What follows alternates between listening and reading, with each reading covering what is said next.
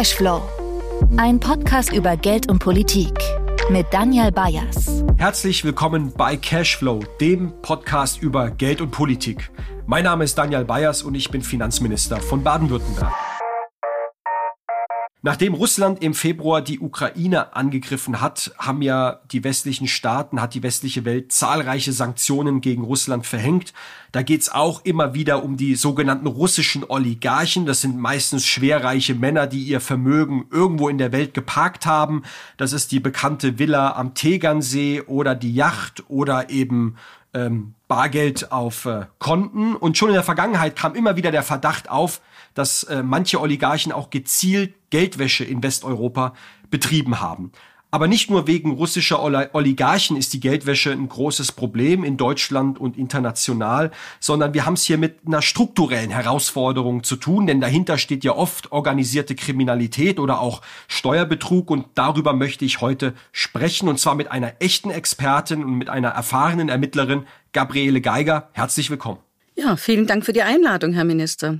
Ich freue mich auf das Gespräch mit Ihnen. Frau Geiger, Sie sind ja sogenannte LKA-Verbindungsbeamtin. Also Sie sind beim Landeskriminalamt und was genau heißt das eigentlich? Ja, also das LKA ist äh, für ganz Baden-Württemberg zuständig. Es fungiert als äh, Fachaufsichtsbehörde für die Kriminalitätsbekämpfung. Äh, die bearbeiten bedeutende Fälle, beispielsweise OK oder aus der Wirtschaftskriminalität Außerdem ist in vielen Bereichen des LKA eine Zentralstelle, wie zum Beispiel auch für die Entgegennahme von Geldwäscheverdachtsmeldungen. Wir kommen ja später im Gespräch nochmal darauf zu sprechen, wie Ihr Arbeitsalltag auch ganz äh, konkret aussieht. Aber ich würde gerne den ersten Teil damit äh, verwenden, dass wir mal grundsätzlich verstehen, was Geldwäsche eigentlich ist. Ich glaube, viele haben davon ja schon gehört und haben auch ungefähr eine Ahnung davon, was sich dahinter verbirgt. Aber ich möchte Sie fragen zum Einstieg ganz konkret, was genau ist Geldwäsche?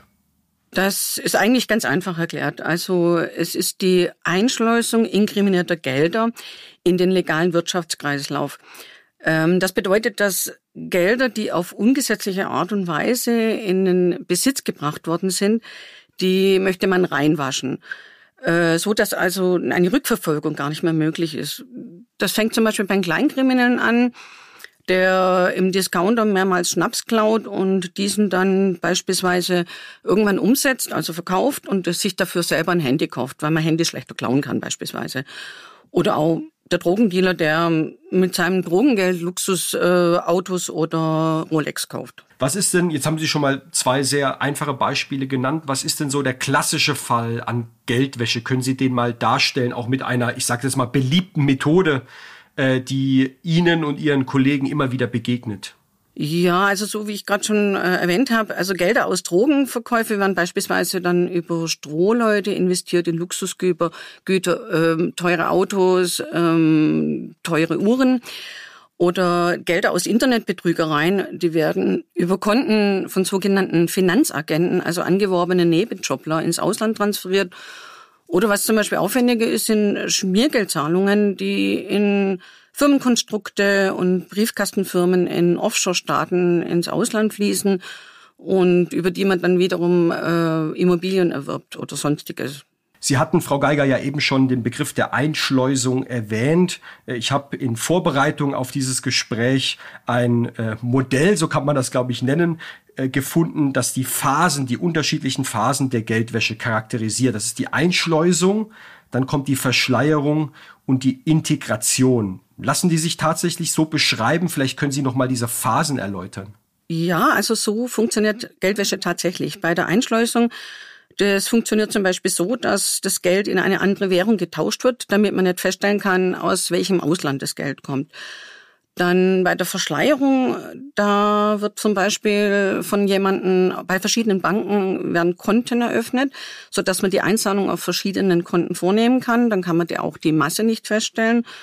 Und bei der Integration ist es so, dass man dann äh, eine scheinbare Erklärung versucht zu konstruieren, um diese kriminellen Erlöse mehr oder weniger zu legalisieren. Das ist zum Beispiel ein Figieren von Urkunden, Verträgen oder Darlehen. Das können auch äh, Immobilienveräußerungen in Ländern sein, mit denen die deutschen äh, Behörden nicht kooperieren können und somit keine Überprüfung erfolgen kann. Frau Geiger, das Thema Geldwäsche hat natürlich einen kriminellen Background und das ist schon Grund genug, äh, warum wir uns für das Thema interessieren. Es hat aber auch noch eine andere Komponente, die mich übrigens als Finanzminister besonders umtreibt, denn es ist ja so, dass Geldwäsche häufig auch zu Steuerbetrug führt oder damit zumindest eng verbunden ist. Und das heißt, durch Geldwäsche gehen dem Staat und damit auch der Allgemeinheit, also uns allen, wichtiges Geld verloren, was wir an anderer Stelle dringend brauchen, sei es für Bildung oder um in die Polizei zu investieren. Können Sie uns einen Eindruck vermitteln, über welche Summen wir da eigentlich sprechen? Ja, die EU, die schätzt den finanziellen Schaden so auf circa eine, ein Prozent der jährlich europäischen Wirtschaftsleistung. Das sind in Deutschland circa 100 bis 140 Milliarden Euro im Jahr. Und in der EU liegt es dann natürlich in einem wesentlich größeren Bereich, im Billionenbereich. Also da sprechen wir dann von Zahlen mit zwölf Nullen. Und im Vergleich dazu, das finde ich ganz interessant, liegt der Schaden aus der Steuerhinterziehung in Deutschland äh, jährlich lediglich in Anführungsstriche bei 1,2 Milliarden Euro. Und das finde ich auch schon ganz ordentlich. Ähm, es handelt sich ja hierbei nur um Schätzungen. Man kann ja keine konkreten Zahlen, weil ja kein Geldwäscher die Zahlen natürlich auf den Tisch legen würde, ist ja logisch. Und man kann das jetzt nicht vergleichen mit dem Schaden von Wohnungseinbrüchen, bei denen die konkreten Zahlen vorliegen, weil ja die Geschädigten das, was abhanden gekommen ist, auch letztendlich beziffern können. Aber selbst äh, wenn diese Schätzungen nur annähernd äh, stimmen, und davon gehen wir ja aus, dann sind das natürlich äh, gigantische Größenordnungen. Das muss man sich, glaube ich, immer wieder bewusst machen. Und deswegen ist es ja auch so ein wichtiges äh, Thema. Äh, gibt es denn, Frau Geiger, besondere Bereiche, besondere Branchen, in denen Geldwäsche häufig vorkommt? Es gibt ja das Klischee, das Vorurteil, man kann es so offen sagen, Gastronomie oder der Immobilienbereich. Äh, wie würden Sie das einschätzen? Ja, also bargeldintensive Bereiche, die bieten Sie natürlich auf jeden Fall in erster Linie an.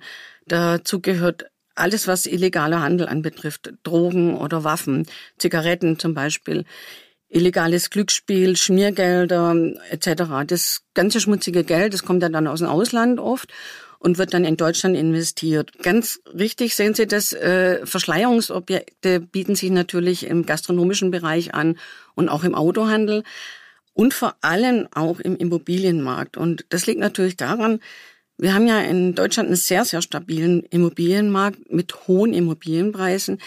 Da kann man sehr schnell eine große Menge Geld waschen, also investieren und hat eine große Werthaltigkeit und auch eine große Wertsteigerung. Und insofern bietet sich der Immobilienmarkt am besten an. Ähm, denken wir doch mal an die Pressemitteilung. Das war irgendwann im Juli 2018. Da wurden von einem Clan in Berlin 77 Immobilien äh, beschlagnahmt im Wert von 10 Millionen. Und die Täter standen damals im Verdacht, dass sie äh, aus illegale Gelder, aus Drogenhandel, also als Raub, diese Gelder gewaschen haben. Sie sprechen das Thema äh, Bargeld an. Ich glaube, das muss man eng mit dem Themenkomplex Geldwäsche diskutieren, auch politisch diskutieren.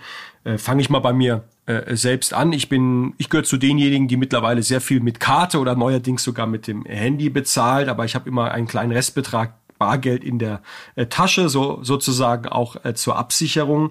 Ähm, Bargeld spielt nicht mehr die große überragende Rolle wie in der Vergangenheit, aber es ist noch ein großes bewährtes Zahlungsmittel, gerade in, in Deutschland, auch wenn wir uns das im europäischen Vergleich äh, anschauen. Und Bargeld, so muss es man ja offen sagen, ist ja auch für Kriminelle eine äußerst attraktive Bezahlmethode, Methode, weil man kann Geschäfte anonym und illegal äh, abwickeln ähm, oder eben, wie Sie gerade ja gezeigt haben, illegales oder illegal erworbenes Bargeld wieder legal in den Umlauf bringen, also reinzuwaschen. Und äh, es ist auch ein sehr mobiles Geldmittel. Auch das ist ja ein äh, Vorteil, der von Kriminellen gerne ausgenutzt wird. Und äh, alle möglichen Gegenstände werden dadurch auch erworben, auch Immobilien. Sie haben das Beispiel ja gerade äh, selbst genannt. Wenn man jetzt in andere Länder schaut, da gibt es ja durchaus äh, fixe Obergrenzen, also Bargeldbeschränkungen, was die Menge an Bargeld äh, angeht, die beispielsweise beim Erwerb benutzt werden dürfen. In Deutschland ist das nicht der Fall. Und der Bundesrepublik wird ja deswegen auch immer wieder vorgeworfen, man sei ein Paradies für Geldwäsche. Und zuletzt haben sich auch internationale Finanzexperten über diesen Zustand immer kritisch geäußert, immer stärker kritisch geäußert. Teilen, diese, teilen Sie diese Kritik, Frau Geiger? Würde, würde Ihnen das Geschäft, die Arbeit leichter fallen, wenn wir Bargeldobergrenzen hätten? Also Bargeldobergrenzen würde ich auch befürworten. Wir haben ja bisher nur diese Identifizierungsschwelle bei Bargeschäften, wie zum Beispiel beim Autokauf, für über, was über 10.000 ist, da muss man dann einen Personalausweis dem Händler vorlegen. Und wie Sie schon gesagt haben, die Nachbarländer haben diese Bargeldobergrenzen, wobei ich das jetzt auch schon wieder kritisch sehe und mir nicht sicher bin, ob es dann wirklich den Erfolg verspricht, äh, weil es könnte dann ja auch eine Verlagerung in den Kryptobereich zur Folge haben. Und das weiß ich nicht, ob man das einschätzen kann. Das heißt, Sie sagen auch bei, bei, bei Kryptowährungen äh, spielt das Thema Geldwäsche immer eine stärkere Rolle, weil man könnte ja beide Thesen aufstellen. Man könnte ja sagen, einerseits Kryptowährungen sind digital und hinterlassen irgendwie eine Form der Spuren. Andererseits wissen wir, diese Währung ist global und international und wer weiß, wer sich hinter den jeweiligen Wallets verbirgt. Also Sie merken auch, äh, dass Bargeld alleine nicht der Hebel ist, so verstehe ich Sie, sondern dass sozusagen einfach einfach ähm, äh, Geschäfte und damit auch Geldwäsche stärker in den Kryptobereich abwandert. Das ist etwas, wo wir offenbar auch noch selbst Kompetenzen uns aneignen müssen, um den Bereich besser, besser zu durchschauen. Wie, wie schätzen Sie das Thema ein? Ja, also wie gesagt, ich kann es nicht einschätzen, ob bei Bargeldobergrenzen dann mehr in die Kryptowährung äh, abwandert. Äh, Kryptowährung ist nun mal inzwischen alltäglich. Ähm, es besitzen aber nicht nur, und das muss man schon auch ganz klar sagen, nicht nur Kriminelle die Kryptowährung. Man kann es äh, beispielsweise vergleichen mit dem Raub eines 10-Euro-Scheins. Deswegen ist ja trotzdem nicht jeder 10-Euro-Schein inkriminiert. Und diese Anonymität in der Kryptowährung, äh, ja, die erleichtert natürlich Geldwäsche und Steuerhinterziehung. Aber inzwischen gibt's auch immer mehr Methoden der Identifizierung, der Nachverfolgung. Und auch da entwickelt sich immer mehr das weiter. Aber die Täter sind ja trotzdem unter Umständen immer einen Schritt weiter, als wir sind. Das ist für uns in der Politik ja noch eine wichtige Aufgabe und das wird ja durchaus vor allem auf europäischer Ebene auch intensiv äh, diskutiert, äh, dass wir denselben regulatorischen Maßstab ansetzen an Kryptowährung, ohne die Innovation dahinter abzuwirken. Das ist ja durchaus ein Trend, der auch seine äh, Vorteile bietet, aber klar ist, er muss dann auch gewisse Standards ähm, erfüllen. Da geht es um Themen äh, wie Datenschutz, wie Verbraucherschutz, aber eben auch wie die Frage, äh, dass wir äh, Geldwäsche oder Finanzierung von kriminellen Strukturen, Terrorismusfinanzierung und dergleichen damit äh, unterbinden. Ähm, Stichwort Finanzwelt. Es gibt ja ähm, das Bestreben von vielen Banken auf das Thema Geldwäsche hinzuweisen. Das läuft ja in der Bundesrepublik und über die über die sogenannte FIU, äh, die Financial Intelligence Unit. Ich habe selbst in meiner Zeit als Bundestagsabgeordneter da durchaus äh, die ein oder andere Erfahrung ähm, äh, mitmachen dürfen im politischen Austausch und ich hatte manchmal den Eindruck, das ist das Suchen der Nadel im Heuhaufen. Ja, sehr viele Datensätze äh, und mit einem sogenannten risikobasierten An Ansatz äh, wird dann von Banken äh, Geldwäsche-Verdachtsfälle gemeldet und äh, die Behörden müssen hinterher sein, dann dem auch wirklich nachzugehen. Ähm, wie ist es denn im gewerblichen äh, Bereich, bei Notaren, im Kunsthandel, bei den, bei den, bei den Autohändlern? Ähm, wie laufen dort die Strukturen, um wirklich auch Transparenz in die Vorgänge zu bekommen? Das ist ja durchaus nicht ganz einfach, weil bei Ihnen wahrscheinlich unheimlich viele Verdachtsmeldungen auf dem Tisch landen und Sie müssen dann entscheiden, was schaue ich mir genauer an, weil jedem Hinweis nachzugehen, da kommt man natürlich auch an seine Grenzen, oder? Das ist ganz klar. Ähm, also ich muss dazu sagen, die Banken, die sind hervorragend im Melden von Geldwäsche-Verdachtsmeldungen. Da kommen, da kommt auch der Großteil her. Das ist auch kein Geheimnis. Äh, Im Nicht-Finanzsektor, Güter- und Immobilienhandel, da ist ja auch noch eine große Aufsichtslücke. Und da denke ich, da könnte man schon noch ein bisschen nacharbeiten.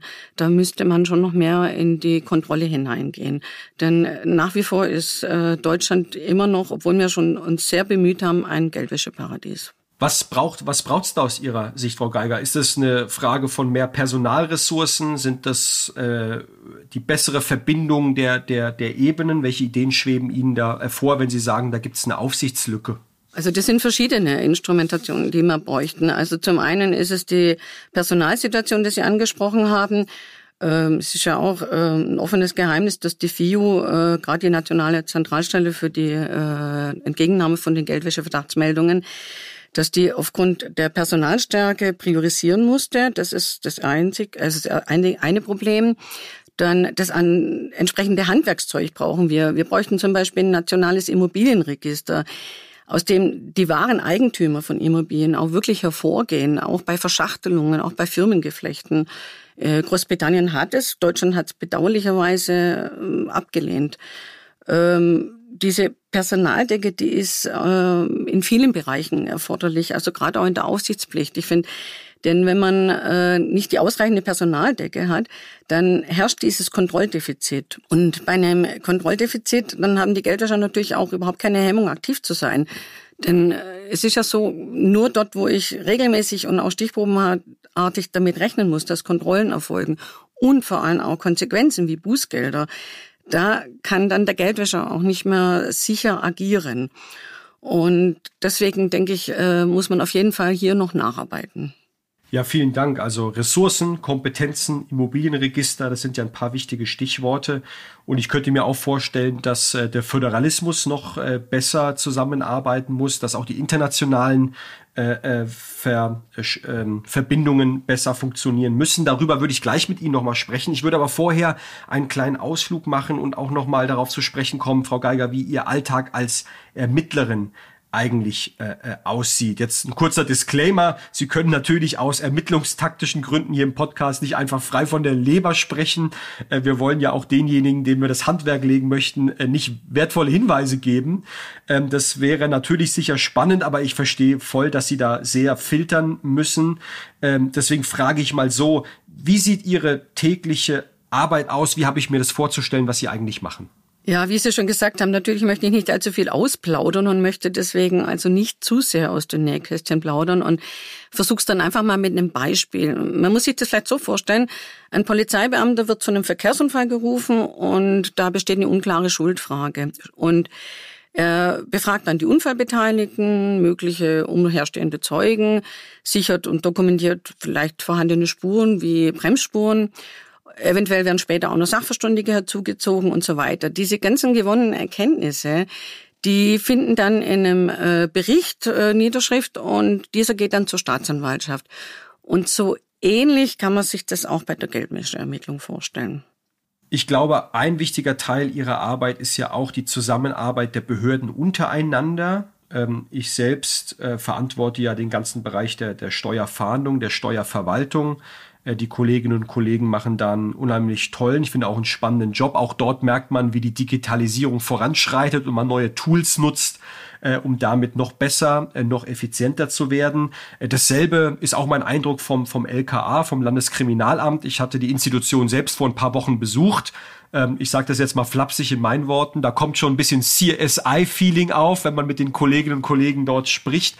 Ähm, wie läuft die Zusammenarbeit zwischen Steuerfahndung und dem LKA? Wie muss ich mir das vorstellen, Frau Geiger?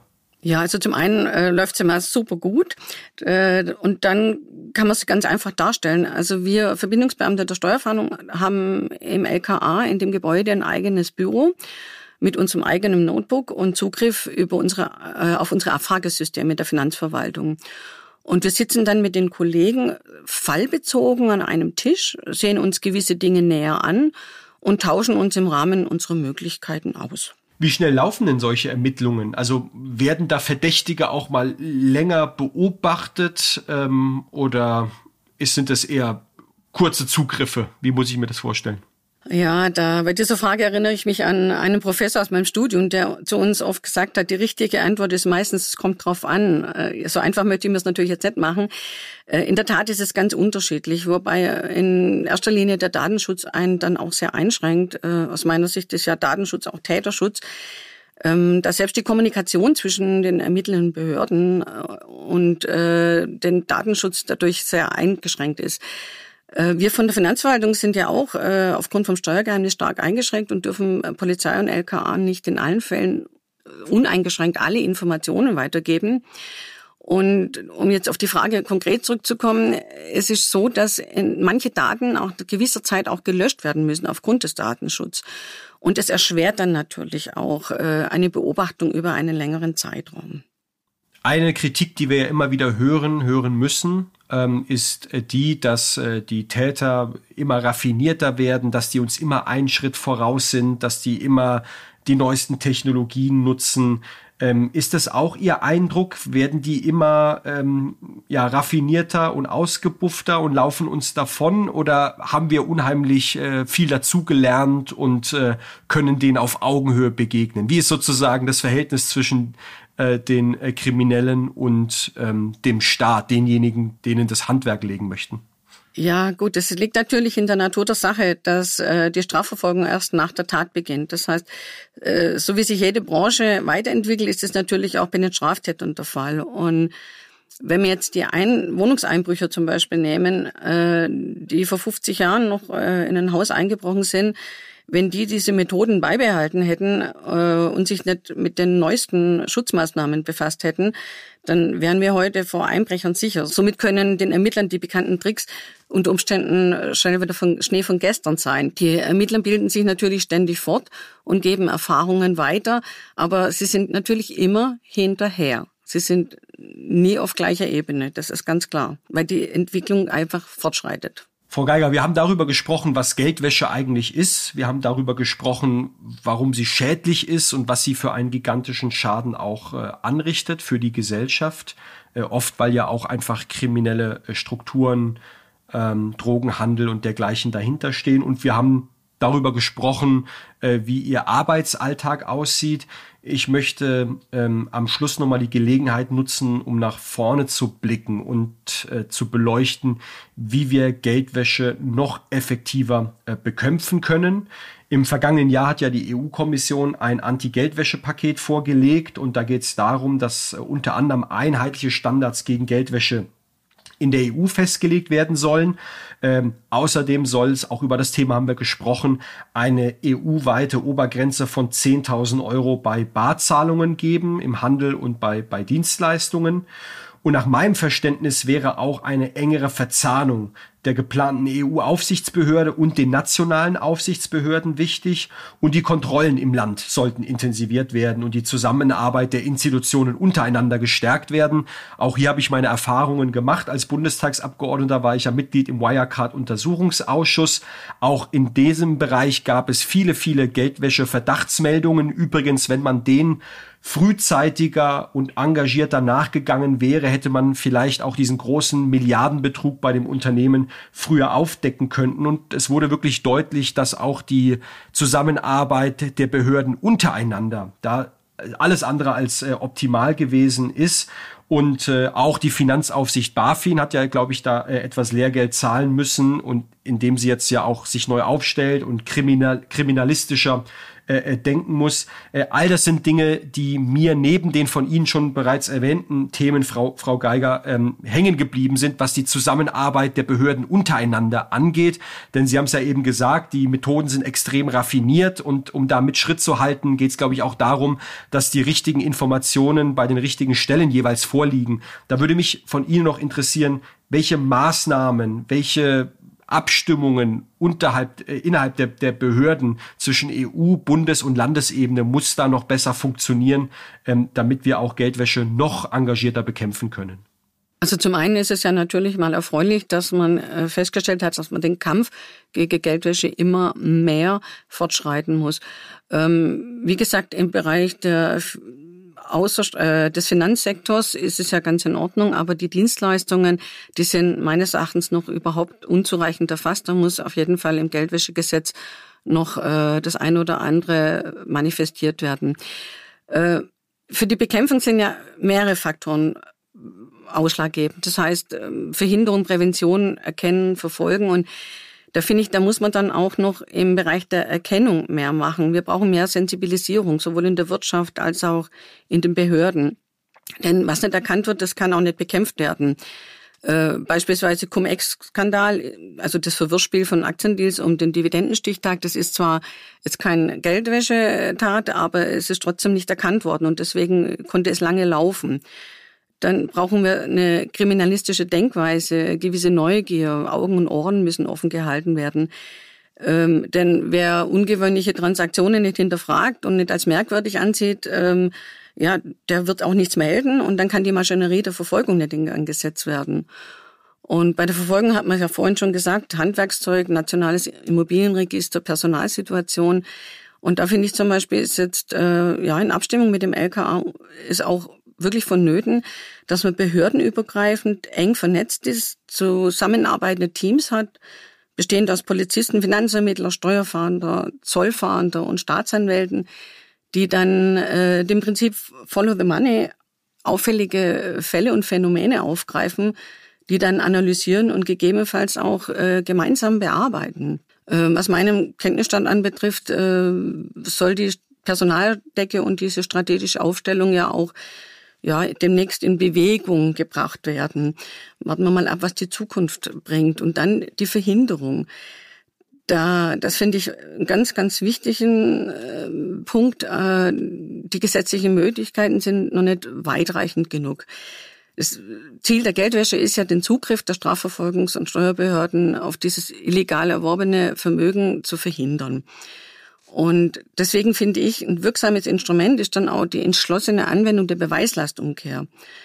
Das heißt also auch beispielsweise außerhalb vom Strafverfahren im Verwaltungsverfahren, ähm, dass man, wenn man die Hintermänner nicht genannt bekommt, die Transparenz und Offenlegung nicht da vorhanden ist, die Strohleute nicht genannt werden können, dass dann Vermögen uneingeschränkt, bedingungslos abgeschöpft werden muss.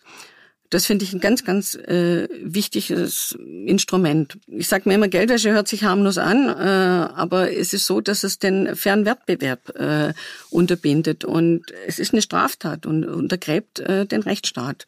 Und deswegen müssen wir alle miteinander gemeinsam äh, dagegen vorgehen. Vielen Dank, Frau Geiger. Das war ja wirklich ein ganzer Rundumschlag. Äh, ich habe jetzt mal für mich festgehalten, äh, erstens gesetzliche Grundlagen äh, schaffen, damit man auch voll dagegen vorgehen kann. Zweitens, das ist eher die operative, die Verwaltungsebene, Kompetenzen, Ressourcen, die enge Abstimmung der Institutionen. Und drittens, das Thema, das würde ich unter der Überschrift Sensibilisierung verorten. Ähm, denn ich fand das jetzt nochmal sehr beeindruckend, wie Sie das gerade gesagt haben. Ich habe tatsächlich manchmal den Eindruck, egal ob bei Steuerbetrug oder bei der Geldwäsche, da wird so ein bisschen mit den Achseln gezuckt und man sagt, ja, es gehört halt irgendwie dazu, wir werden das nie ganz loswerden. Aber wenn man sich vor Augen führt, was sich dahinter verbirgt, kriminelle Strukturen, und zwar schlimme ähm, ja, schlimme äh, kriminelle Aktivitäten, äh, wenn es auch dafür sorgt, dass äh, der Wettbewerb zwischen Unternehmen dadurch äh, großen Schaden nimmt, wenn der Rechtsstaat mit Füßen getreten wird, dann muss uns allen eigentlich bewusst sein, dass das eine hammerwichtige Aufgabe ist und wir die auch mit der entschiedenen Entschlossenheit angehen müssen und das nicht so ähm, schulterzuckend hinnehmen können, wenn irgendwie jemand sagt, ja, Deutschland ist doch ein Geldwäscheparadies. Insofern nehme ich unheimlich viel mit aus unserem Gespräch, möchte mich bei Ihnen erstens für diese Unterhaltung bedanken, möchte mich zweitens aber für Ihre verdammt wichtige Arbeit bedanken und zwar bei Ihnen, aber auch bei den ganzen Kolleginnen und Kollegen. Grüßen Sie die alle auch freundlich von mir und ich glaube, wir nehmen jetzt noch mal ganz viel mit, äh, was äh, den entschiedenen Kampf äh, gegen Geldwäsche angeht. Möchte mich an der Stelle bei Ihnen ganz herzlich bedanken und auf Wiederhören. Ich habe zu danken. Auf Wiederhören. Cashflow ist ein Podcast des Ministeriums für Finanzen Baden-Württemberg.